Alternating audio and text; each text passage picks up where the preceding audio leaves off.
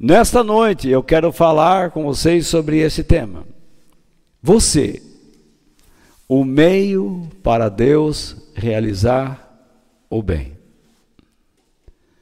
O nosso texto base está lá em Atos 16, verso 25.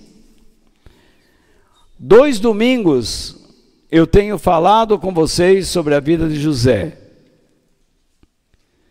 E eu vou transferir um pouco daquilo que tenho falado aos domingos para a vida de Paulo nesta noite. Em Atos 16, verso 25, está escrito o seguinte: Mais ou menos à meia-noite, Paulo e Silas estavam orando e cantando hinos a Deus, e os outros presos escutavam. Então, esse versículo diz o quê? Que Paulo estava preso, porque os outros presos escutavam. Paulo estava acompanhado de um ajudante, Silas, seu discípulo, treinado por ele. E ambos estavam cantando aonde? Num palco, numa igreja, numa sinagoga? Não, na cadeia. Então, era um, uma situação estranha. Como que alguém numa cadeia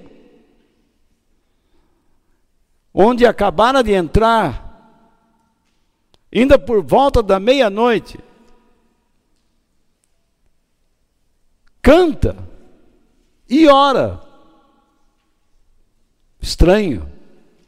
Para muitos é estranho. Então, uma coisa é refletir uma atitude de arrependimento e submissa a Deus quando trazemos problemas para nós mesmos. Muitas vezes nós criamos nossos problemas. Então refletimos uma atitude submissa e de arrependimento. Refletimos sobre nós, erramos, porque entendemos o problema. Outra questão bem diferente é quando provações ou lutas, pressões inesperadas nos esmagam. Problemas que não são da nossa própria autoria. Não fui, não foi eu quem os criou. Eles apareceram lá. Estão fora do meu controle. Eu não entendo como que aquilo aconteceu. Eu não estou fazendo nada de errado. E de repente, o mundo desaba sobre a minha cabeça. Eu não estou fazendo nada de errado. Nada tão grave. E de repente me sinto esmagado. Como alguém que vem com um ralador, ralando a minha vida. Picando a minha vida. Então a pergunta é: como reagimos a eles? Eu penso que vocês receberam as minhas notas. Eu as enviei antecipadamente para que vocês pudessem ter uma noção do que eu iria falar. Então vamos usar a nossa imaginação. Um motorista bêbado cruza a faixa de pedestre e o atropela. Quem está errado? O motorista bêbado. O, o pedestre tem culpa? Não. Mas o motorista bêbado está protegido pela lataria do automóvel. E o pedestre pode morrer, ficar paraplégico ou permanecer dias ou semanas em um hospital. Perder o emprego, uma série de consequências. De repente, um médico diagnostica um câncer estranho no seu corpo. Você vem vivendo a vida feliz, comendo, bebendo, se divertindo, conversando com a família. E num check-up qualquer, você recebe essa notícia desagradável. Como é que fica? Você tem uma casa, você lutou para comprar uma casa. O imposto é baixo.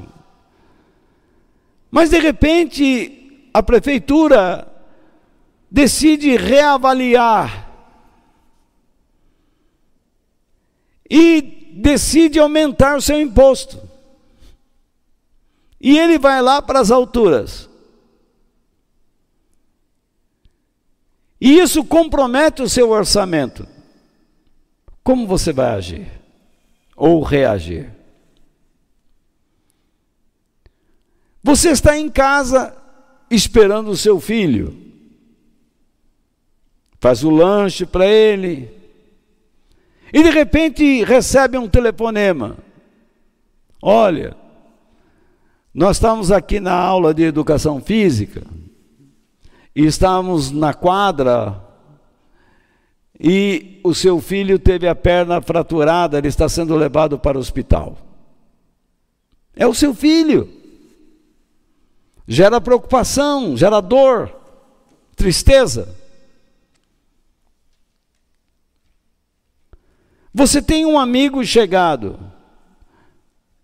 e de repente sem nenhuma justificativa plausível, ele passa a difamá-lo, a detratá-lo,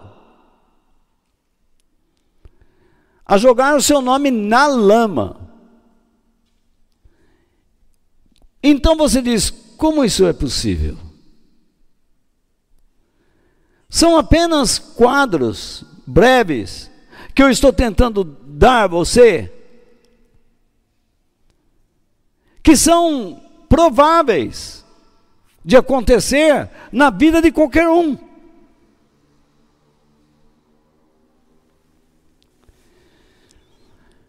E que nós não estamos isentos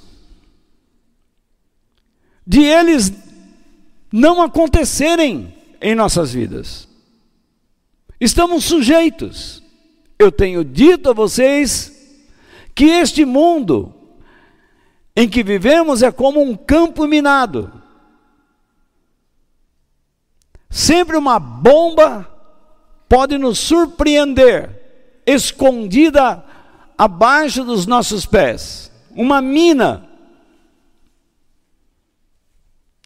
E pode nos machucar gravemente. Se não, liquidar-nos caso não tenhamos fé. Então, ficamos pensando: onde está Deus? Eu sou filho de Deus e por que essas coisas me acontecem? Eu canso de ouvir pregadores dizendo: Deus não quer que você sofra. Mas por que eles fazem campanha?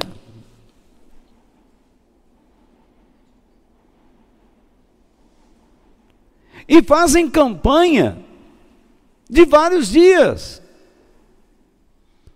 A pessoa está sofrendo com a sua dor e sofre na expectativa da campanha.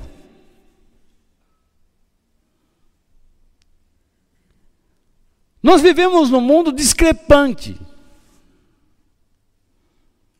cheio de ideias malucas, porque não queremos compreender a vontade de Deus. A verdade é esta: não é porque somos filhos de Deus que não havemos de sofrer, passarmos por dificuldades, adversidades, rejeições. Passamos, sofremos, choramos, como qualquer outra pessoa. Mas então, Deus ele determina que soframos? Não. Nós sofremos muitas vezes por causa de erros dos outros. Porque o cristão, quando ele provoca um erro que prejudica o outro, ele imediatamente procura corrigir. Porque esta é a vontade de Deus. Querem um exemplo? Zaqueu que eu citei domingo. Ele desceu da árvore, chamou Jesus para dentro da sua casa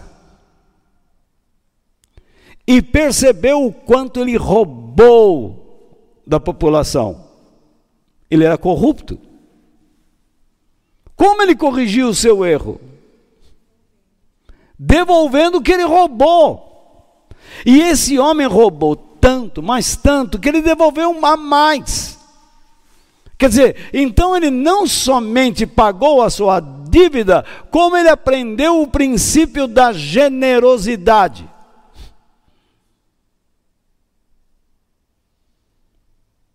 Então este homem era capaz agora de falar com honestidade do que Deus fez na sua vida.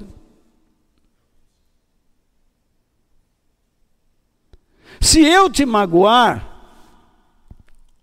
e souber que te magoei, porque você me fala, eu vou pedir desculpas a você, porque eu não quero que fiquemos atravessados.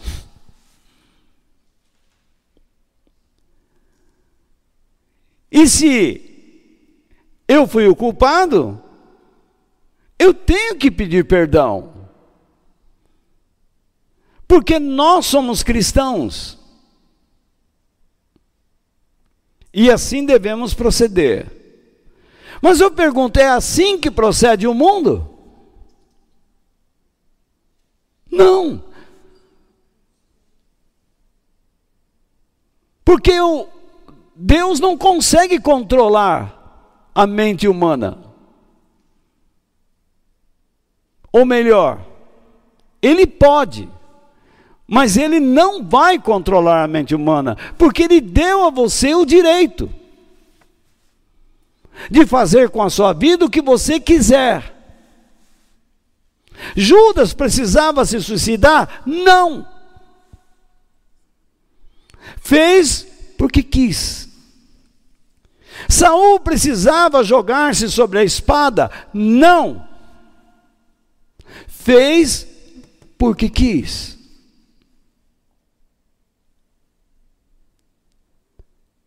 Você não precisa fugir da adversidade, meu irmão.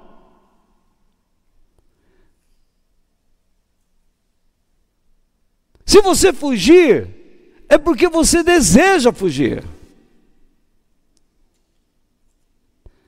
Porque você tem dificuldades de lidar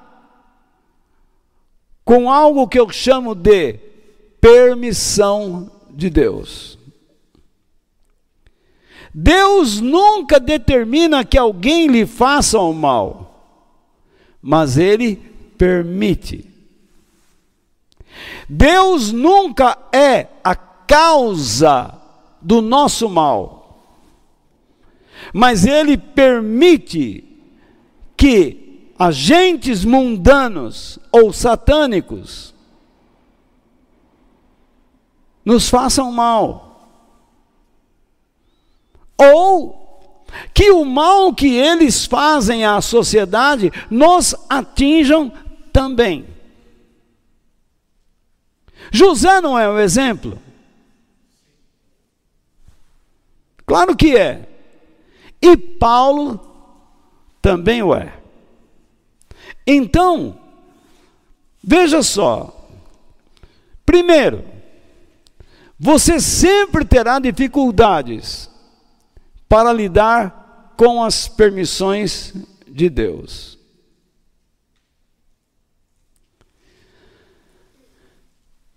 Pode ter certeza do que eu estou lhe dizendo. Para nós, que somos cristãos, filhos de Deus, por convicção do Espírito Santo, é difícil entendermos tudo o que nos acontece. Vocês concordam comigo ou não? Quando nós passamos por uma situação de infortúnio, de tristeza, de adversidade, e desejamos compartilhar com outro cristão, geralmente o que nós ouvimos?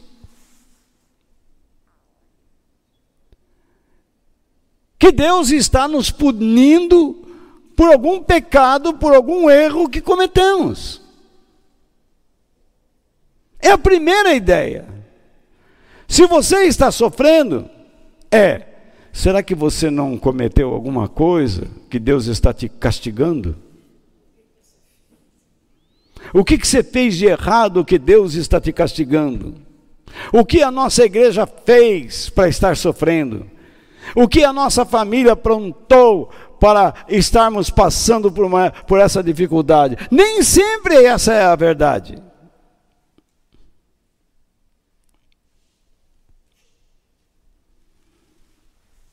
Vocês estão comigo, gente? A Bíblia fala, eu já vi muitos pregadores dizendo que Jó sofreu porque ele tinha medo. Já ouviram isso? Bobagem. O próprio Deus chama Jó de justo. Jó era um homem justo, e a vida dele agradava a Deus. Mas o que os amigos de Jó diziam a ele? Jó, se você fosse um homem justo, isso não estaria acontecendo com você. Jó, você cometeu algum erro. Era isso que eles falavam de Jó. E esta é a ideia que vem à nossa mente quando nós enfrentamos alguma dificuldade. Que erro eu cometi, meu Deus? Que pecado eu estou cometendo? Se você não é capaz de perceber os seus pecados, você não vai perceber nenhum. Então não adianta mais procurar. Porque você não tem noção do que é pecado. Quando você vai à Bíblia, você percebe onde está errando ou acertando. Mas se você não compreende a Bíblia, você não tem ideia de seus erros e acertos perante Deus. Se você escuta qualquer um que ensina a palavra de Deus e não compreende a fala desta pessoa, como você poderá colocar aquilo em prática? Se você é um desatento e não ouve o que Deus tem para lhe dizer, como você vai praticar a verdade? Como você vai saber que está na verdade? Como você terá noção de que está agradando ou não a Deus? É impossível. Quando nós erramos, eu compreendo e aceito a disciplina de Deus ou o castigo divino. E a Bíblia diz que quando Deus nos disciplina, nós não devemos desmaiar, porque a disciplina de Deus é séria e muitas vezes é pesada. Mas e quando eu não ultrapasso os limites que ele impõe? Quando eu não quebro as suas regras? Quando eu não me afasto das suas exigências? É digno eu sofrer?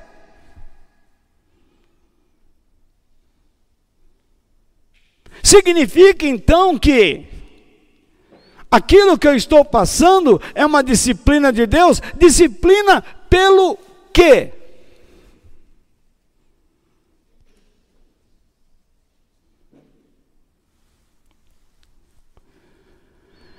Nem sempre os infortúnios que você tem são castigos de Deus. E eu coloco aí uma historinha. A qual eu vivenciei.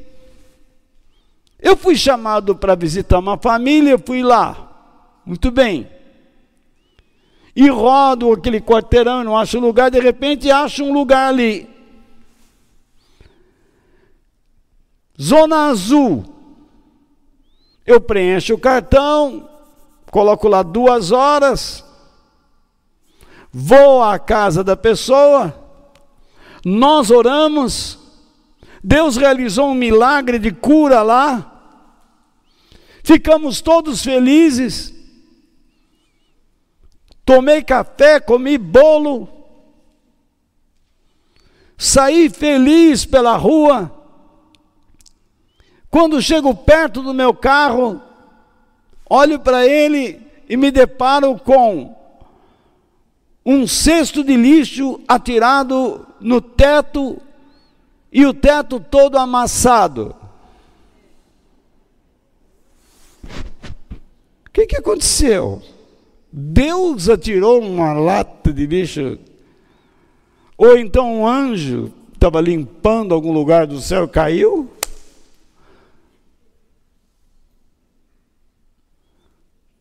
Eu olho para o lado e, e, as pessoas rindo, porque o ser humano é assim, rir da desgraça dos outros é fácil. É engraçado, né? Mas é mesmo. Se olha uma pessoa que cai, o primeiro sintoma é rir. Porque é engraçado. E eu olhei para o lado vendo as pessoas rirem, eu fiquei bravo, mas eu, até ali eu me contive. E eu disse: o que, que aconteceu aqui? Aí alguém me explicou. Era o, o dono da banca de jornal me explicou. Tem um morador aí que ele fica irritado que as pessoas param, parem o carro em frente à porta do edifício. E você não é primeiro que ele fez isso. Eu disse, mas não é possível. O meu impulso era arrombar a porta do prédio Veja, eu estou saindo de um milagre. Deus usou minha vida para o Espírito de Deus curar uma pessoa muito doente. Eu chego o carro arrebentado. Agora eu quero brigar. Eu estou desconcertado, eu estou amargurado, eu estou irritado, eu quero bater em alguém ou apanhar. Mas eu quero entrar no prédio e encontrar um morador e tirar satisfação ou satisfações. Vem cá, filho da mãe, por que você fez isso? Tó! Vai pagar. E então eu começo a pensar, tá, eu vou lá. Ele vai dizer, prova que fui eu. Quem viu? Então você começa a pensar, tá bom, mas aquilo não sai. De repente eu tenho uma sensação interior com uma voz que diz: vai embora. E lutando contra aquilo, percebo que é Deus falando comigo. E eu Peguei o carro e fui embora. Dois ou três dias depois, lá na igreja, conversando com as pessoas sobre o acontecido, um irmão novo na fé se aproxima e diz assim: Eu não pude deixar de ouvir a sua conversa.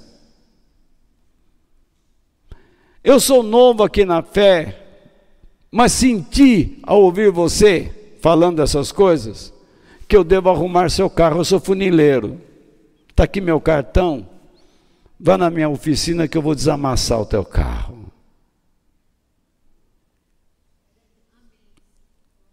Veja só. Fui à oficina dele, levei o carro. Aí vamos tomar um café. Tinha mais uns dois ou três com ele.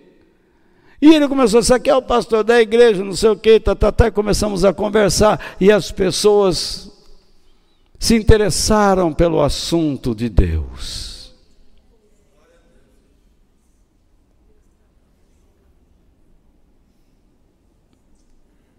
Aquilo que era um mal virou bem.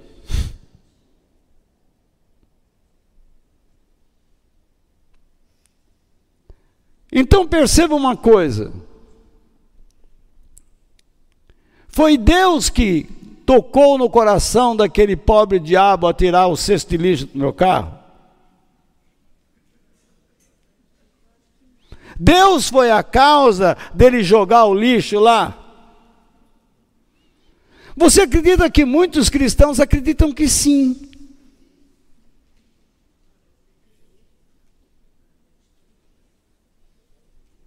Eles dizem assim: Está vendo? Deus determinou que ele jogasse aquilo porque o seu carro amassado e lá na igreja o cara ia arrumar o teu carro e então você ia tomar um café. Essa é a explicação mais lógica possível. Mas foge à lógica bíblica, porque Deus não é tentado pelo mal e ele não tenta ninguém a fazer o mal. Se há alguém que tenta fazer o mal, é o diabo e a natureza humana. Que, por sinal, biblicamente ela é diabólica, porque ela age sob os princípios satânicos.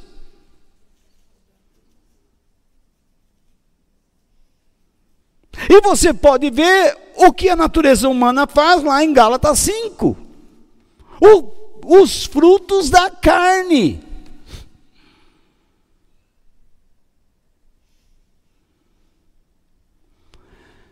Muito bem. O que eu aprendi ali? Eu aprendi duas coisas daquele episódio. Primeiro, Deus não controla as pessoas, a não ser que elas entreguem o controle de suas vidas a Ele.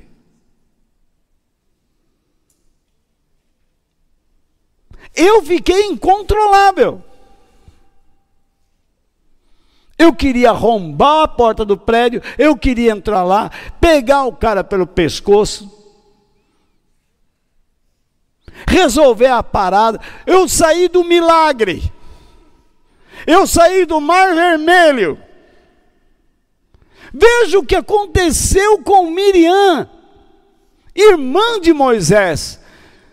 Mal saíram do Egito, passaram pelo mar, de um milagre espantoso e logo começou a reclamar do irmão.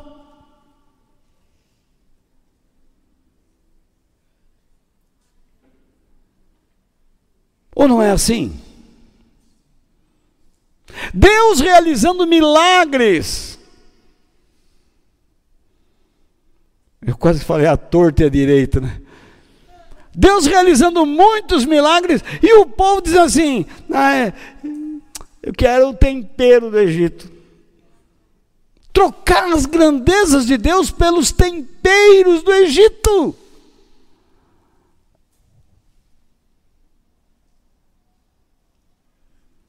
Quer dizer, vamos trocar o sabor de Deus pelo sabor do mundo. Assim eu me encontrava ali. Porém, quando eu ouvi a voz de Deus, eu procurei controlar meu ímpeto. Pelo menos naquele momento. Outras vezes não consegui. Mas ali eu consegui. E o resultado foi que Deus usou minha vida para abençoar outras vidas e, consequentemente, fui também abençoado. Você, o meio para Deus realizar o bem.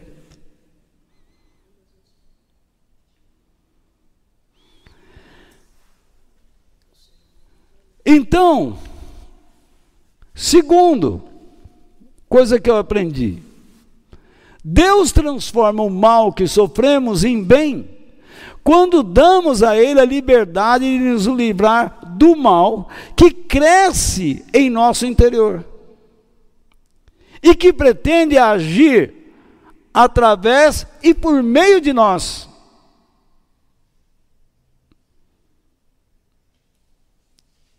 Vamos nos lembrar da palavra de Jesus. Deu para entender o que eu falei aqui ou não?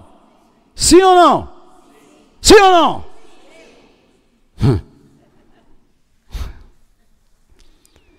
Vamos lembrar, deixa eu explicar.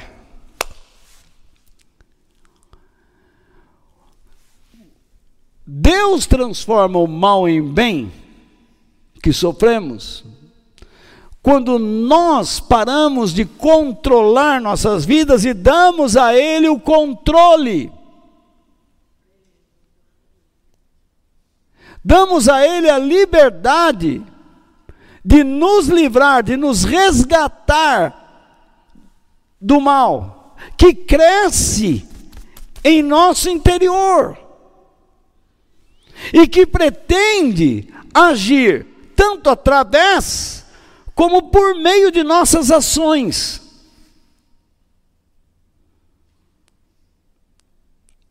Vamos lembrar do que Jesus falou na sua oração.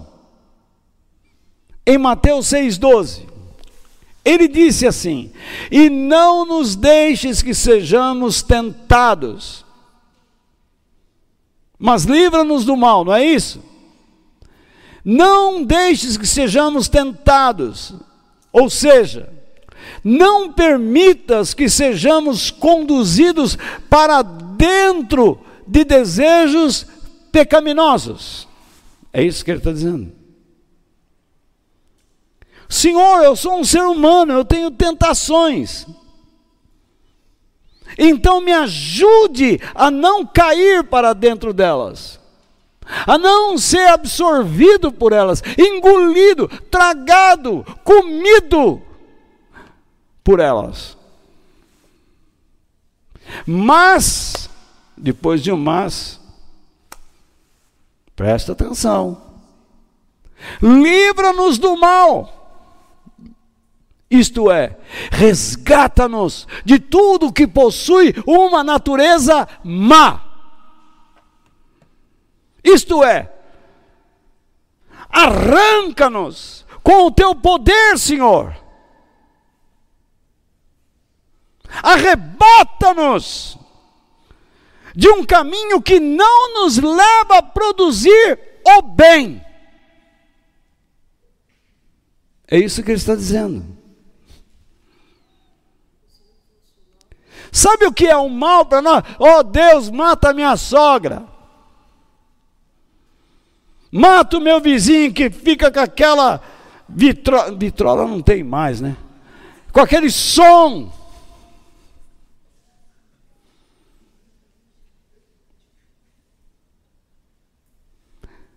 Mata aquele galo do vizinho que quatro horas da manhã.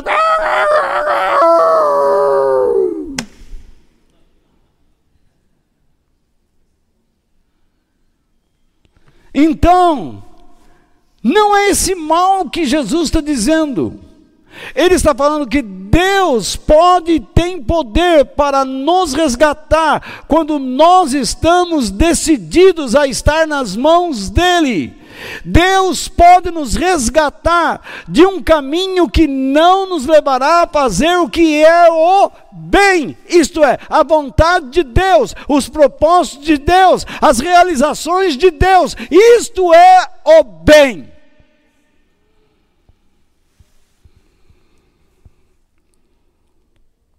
Então Jesus conclui: Pois teu é o reino, o poder e a glória para sempre. Amém. Amém é o nome dele. No livro do Apocalipse está escrito: Ele é o Amém.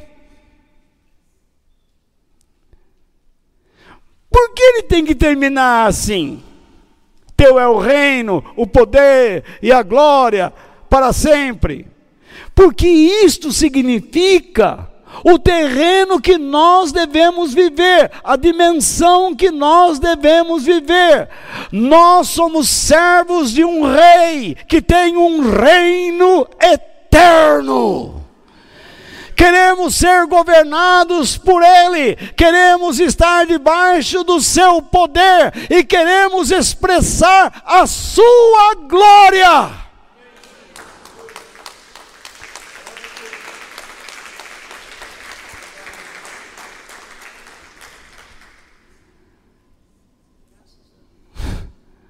Deu para entender?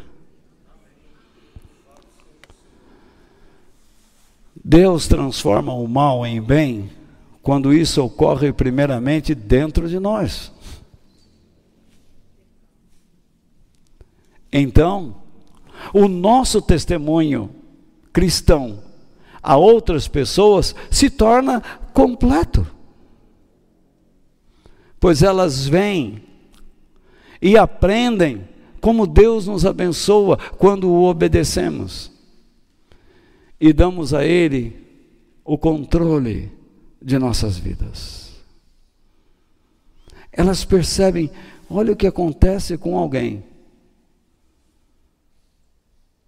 Deus existe mesmo. Esse cara não seria o que é se Deus não existisse.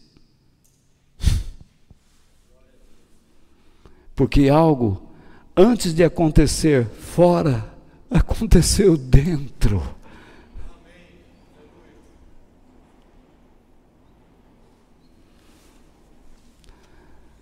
Por isso, pratique o bem, e o mal será exposto.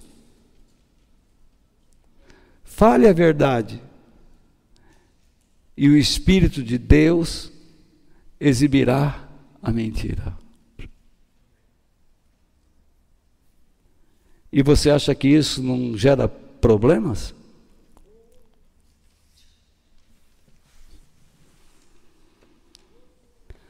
Toda vez que eu falo aqui alguma verdade,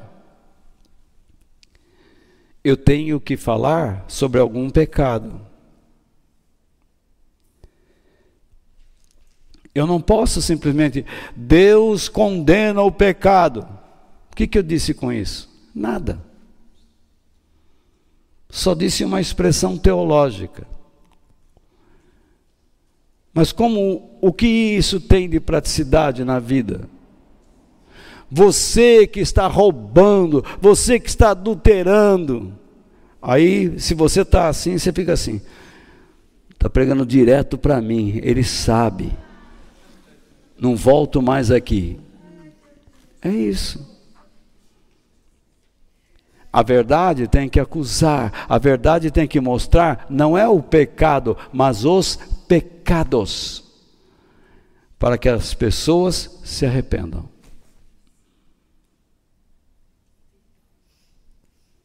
Você falar assim, você que é um pecador, você não conhece Bíblia, não lê a Bíblia.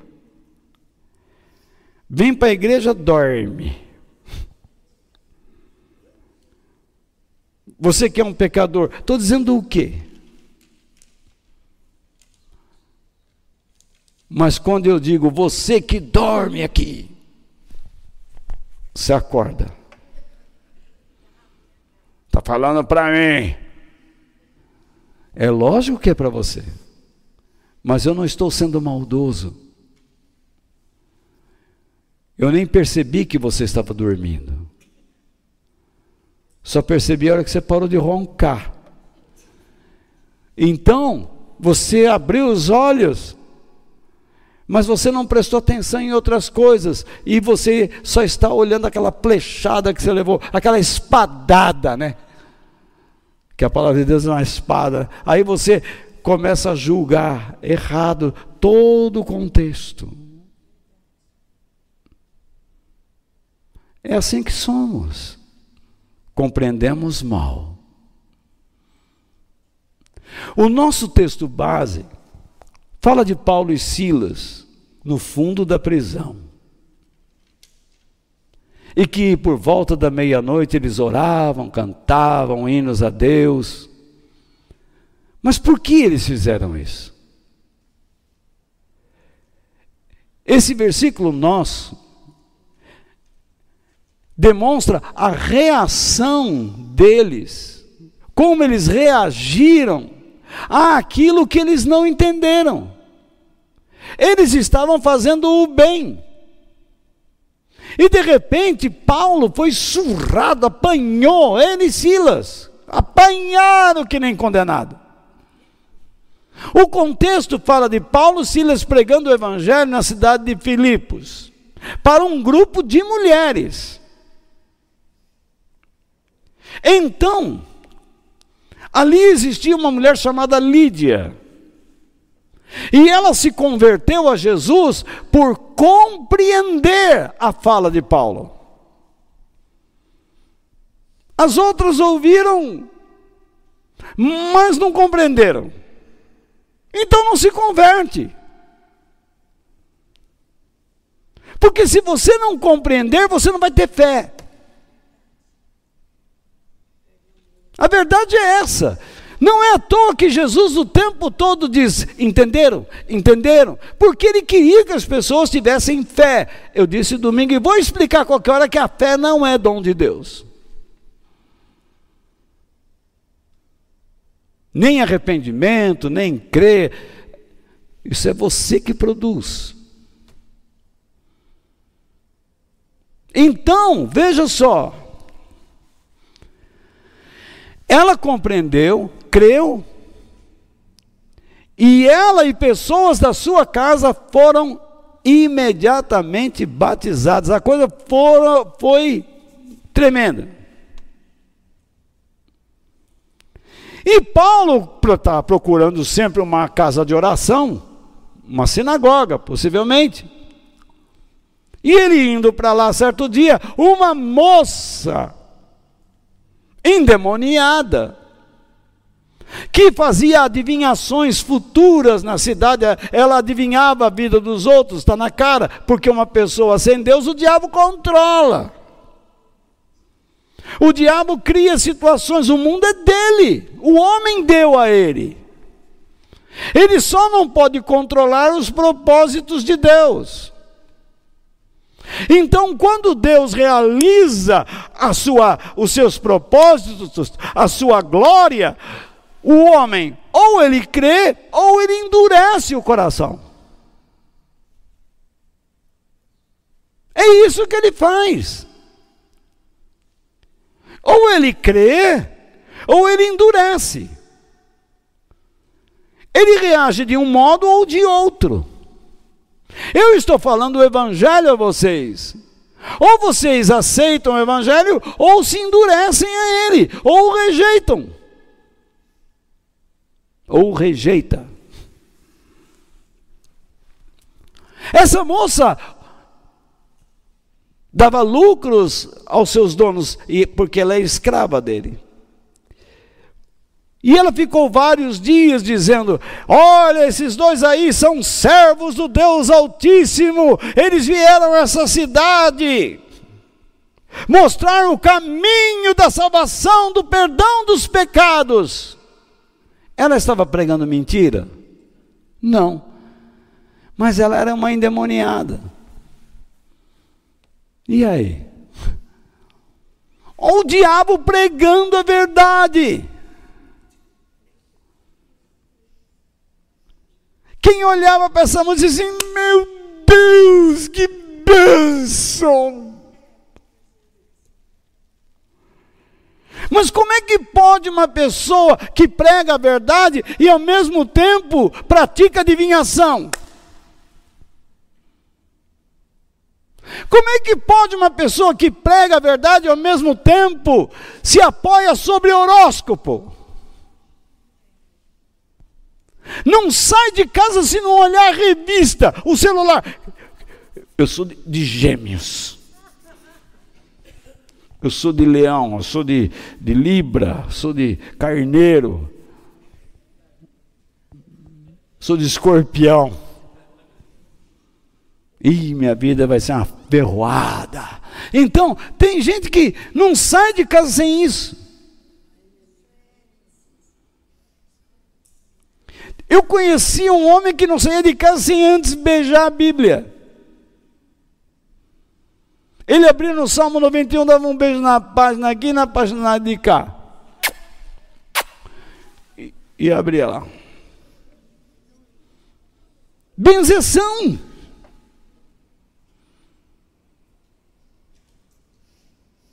A Bíblia é verdade. Ele diz: Eu tenho a Bíblia.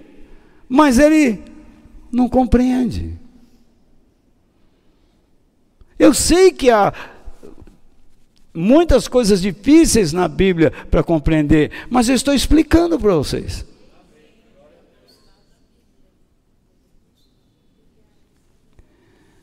Então, eu coloco uma nota lá que eu achei pertinente colocar aqui. O demônio não se importava com os que creriam na mensagem de Paulo. Desde que não fosse incomodado e continuasse usando a escrava para propósitos satânicos e mundanos, isto é, para os interesses pessoais de seus donos. Sigam Paulo, sigam Silas, creiam no Deus dele, mas me deixa aqui. No meio cristão, tem gente sempre falando a verdade, mas com objetivos satânicos na experiência da vida. Ele vai numa sala e ensina a verdade para os jovens, mas depois sai, é a farra.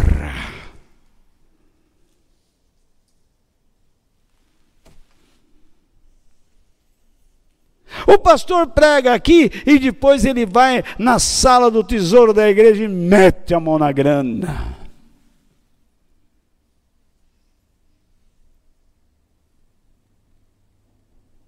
Sai com a mulherada. O marido em casa chega para o filho: Filho, você tem que fazer assim, assim, assim. Não deve ser esse tipo de gente. Aí, quando ele sai, larga a mulher em casa e vai para bagunça. O fato de falar a verdade significa que a verdade não pode ser mudada.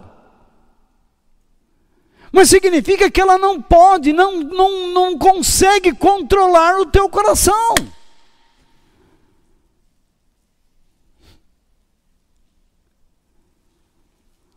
Vocês estão me encurralando aqui. Então veja só.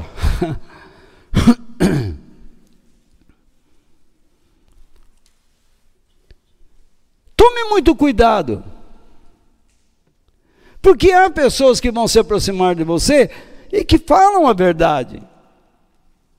Mas a vida delas é torta.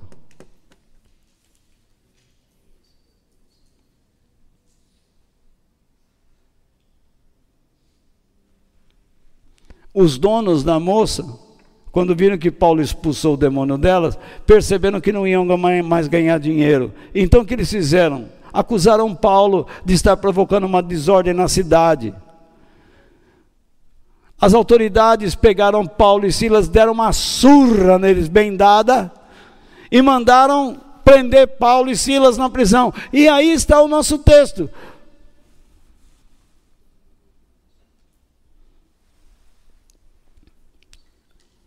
Deus determinou tudo aquilo? Deus determinou que o diabo entrasse na vida daquela pessoa? Responda para mim. Se Deus tivesse determinado, por que ele expulsou?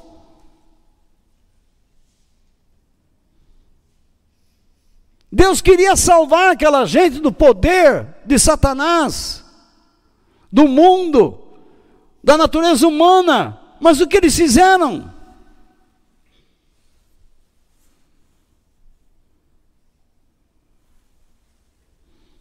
Deus permitiu que mentes endurecidas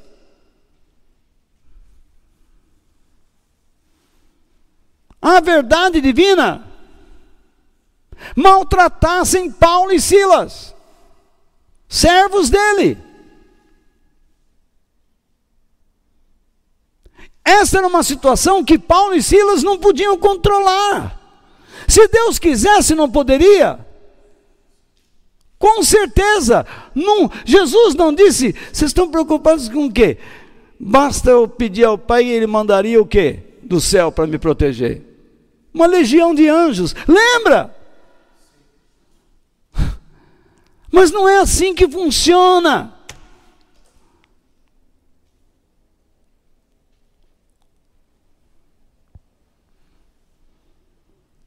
Você está numa situação, em vez de você procurar a Deus, você vai procurar corrente, campanha, novena.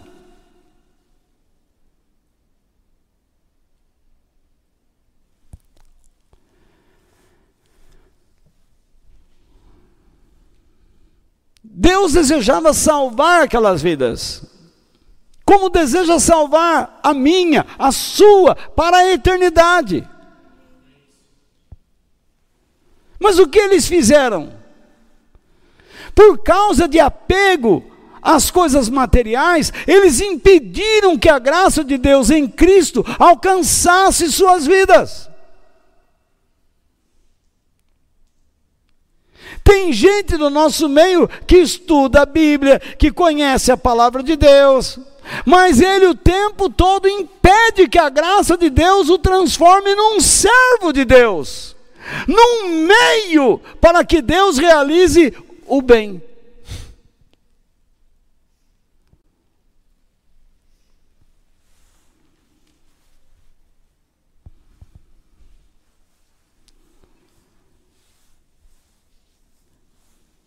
Por isso que Jesus disse: Você quer, meu, você quer ser meu seguidor? Negue-se a si mesmo, tome a sua cruz e segue-me. Negue-se a si mesmo, porque quem procura os seus próprios interesses nunca terá a vida verdadeira. Mas eu vou ter que abandonar minhas atividades, meus estudos, meu trabalho? Não! Você terá que colocar o reino de Deus lá. Para que a pessoa que você é aqui seja lá também. É isso. É difícil entender isso. Quantas pessoas você já ouviram falar assim: eu não misturo as coisas. Igreja, igreja, negócio é negócio. Igreja, igreja, política é política. Se eu entro na igreja e falou de política, eu vou embora. Ué? Quer dizer que nós não podemos mais ensinar vocês que vocês não devem votar em político que adota o aborto?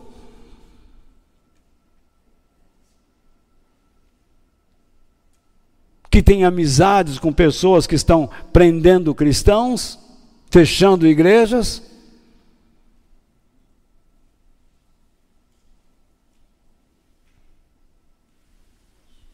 Quando Deus chamou Jeremias, qual foi a mensagem que Deus disse a ele? Não diga que você não passa de uma criança. Eu vou colocar você diante de quem?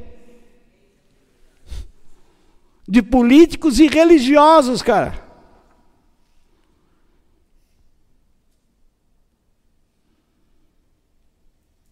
Então a igreja tem que ter uma mensagem para todo mundo.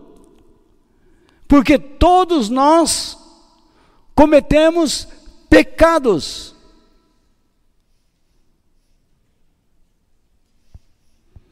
E por fim,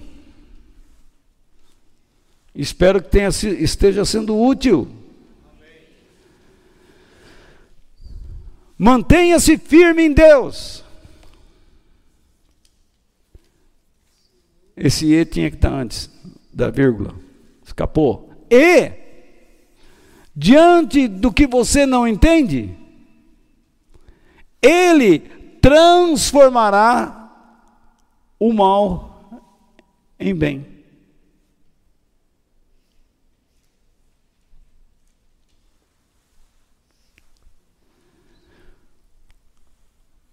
Paulo e Silas agiram como servos de Deus. Eles não provocaram aquela situação, eles não eram responsáveis por toda aquela maldade. Mas o modo como eles viveram, o que eles falaram, o que eles fizeram, expôs a maldade, expôs o pecado. Por isso o alvoroço.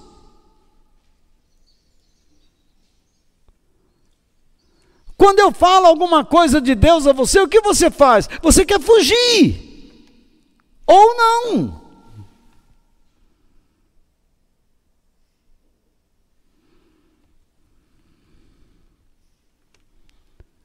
Mas Paulo e Silas, se não foram responsáveis por aquele alvoroço, eles foram responsáveis pelo que aconteceria a seguir. Por quê? Pelo modo como eles reagiram ao que eles não entenderam. Pelo modo como eles reagiram à permissão de Deus. Pelo mal que sofreram. Em vez de eles ficarem se lamentando e desanimados na prisão, eles cantaram e oraram a Deus. E o que aconteceu? O chão, meu amigo, tremeu. O carcereiro olhou para aquilo lá e pediu para ele: dá uma, dá uma lanterna aí. E ele foi lá e olhou. E aí, ele viu todo mundo solto. Paulo estava amarrado muito bem apertado a troncos de madeira pesadíssimos, ele e Silas, muito apertados, era um sofrimento, era para sofrer mesmo. E eles estavam orando e cantando a Deus. Quando o carcereiro viu que eles não estavam mais presos, mas todos soltos, ele quis se matar. E então Paulo diz: Não faça isso. Crê no Senhor Jesus e será salvo tu e a tua casa. Olha o bem.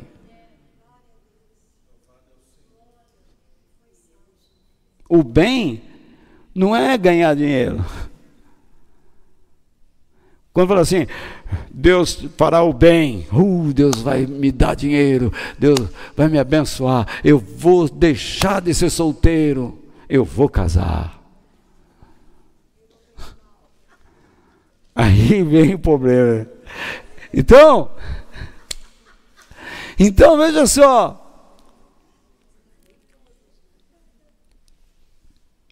O bem não é aquilo que você tem de material. O bem é o que Deus realiza em você e através de você. Porque o bem cumpre os propósitos eternos de Deus e abençoa as pessoas e elas te abençoam. Olha o que Deus disse para Abraão: Abraão, se tu uma bênção, abençoarei os que te abençoarem, e amaldiçoarei os que te amaldiçoarem. É isso, é assim que funciona. Não me pergunte por quê. Deus, o próprio Senhor diz: terei misericórdia de quem eu quiser, e de quem eu não quiser, não terei. E quando você olha o contexto, você vai saber a razão de Deus ter retido sua misericórdia. Porque ele não tira assim, simplesmente escolhi para você eh, vou dar misericórdia, você não dar nada. Passa, passa. Não. Por alguma razão Deus nega. E quando você vai estudando com calma, com paciência, você vai descobrir. Então, o carcereiro leva Paulo para a casa dele, aceitou Jesus, a família dele aceitou Jesus, cuidou das feridas de Paulo, eles foram batizados, e chega uma ordem de soltura para Paulo: Paulo, você tem que sair da cidade, porque descobriram que você é cidadão romano. E Paulo diz: Não vou, vou ficar aqui.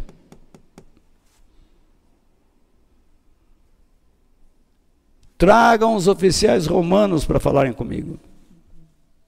E eles ficaram com medo, porque Paulo era um cidadão romano, ele foi injustiçado. Olha o mal se transformando em bem. Esses outros tiveram a oportunidade de ouvir Paulo, mas creram? Não. E Paulo, como disse o Fausto terça-feira passada, gostava de apanhar, gostava de ser apedrejado, gostava de sofrer. Que sujeito! Era uma peste segundo a própria Bíblia. Ele ficou na cidade, para onde ele foi? Para a casa de Lídia, a primeira que hospedou ele. Por quê? Porque ali os irmãos viram ele apanhando, ele, Paulo e Silas apanhando, sendo surrados, sendo preso, presos, dizendo assim: Nós aceitamos Jesus, o Deus de Paulo, Jesus de Paulo, e olha o que aconteceu com ele, vai acontecer com nós também, conosco também. E Paulo foi lá justamente para encorajá-los: fiquem firmes. É isso que ocorre mesmo. A mensagem que Paulo deu para eles era mais ou menos esta. Eles precisavam saber que a prática do bem divino, que são as boas obras, expõe a maldade. Que a exposição da verdade exibe tanto a mentira de Satanás como a do mundanismo. E que Deus sempre transforma o mal em bem. Paulo contou do carcereiro que foi salvo e a família dele, assim como Lídia e as pessoas da sua casa. Lídia foi transformada num ambiente maravilhoso, mas o carcereiro debaixo de um inferno. Olhando para um homem sofrendo injustamente.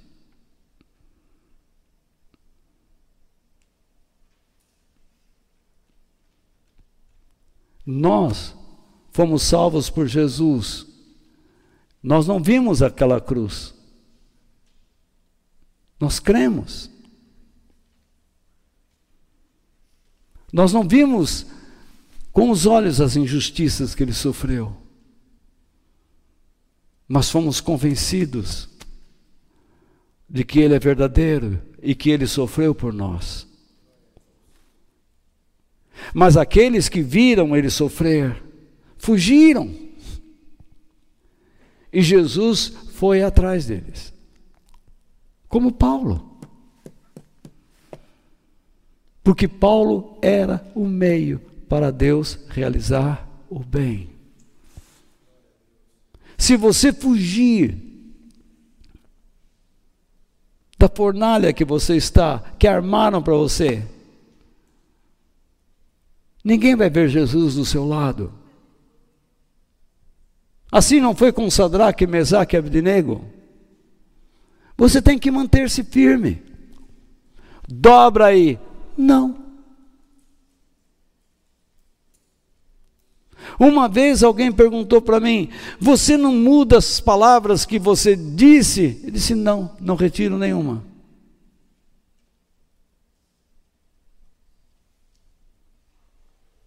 Eu me conheço, irmãos. Eu sei que sou um tanto impetuoso, porque eu falo com o coração. Nem sempre a minha mente e o coração se combinam, sabia? E vocês deveriam saber disso.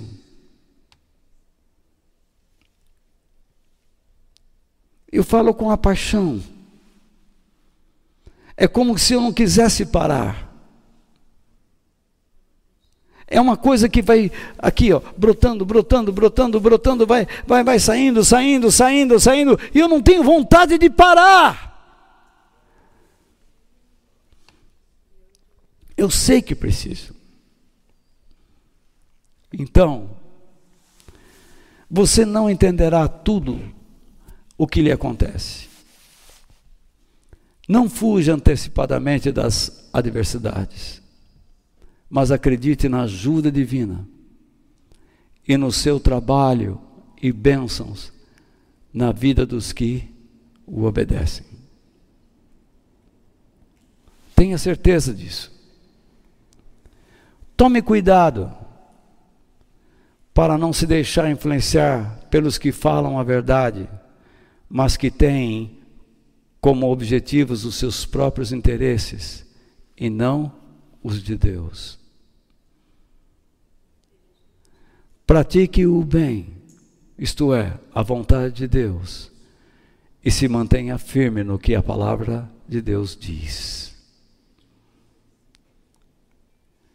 Lembre-se sempre que Deus deseja usá-lo para que, através da sua vida, muitos sejam alcançados pela graça divina em Cristo Jesus. Pois este é o bem que devemos desejar.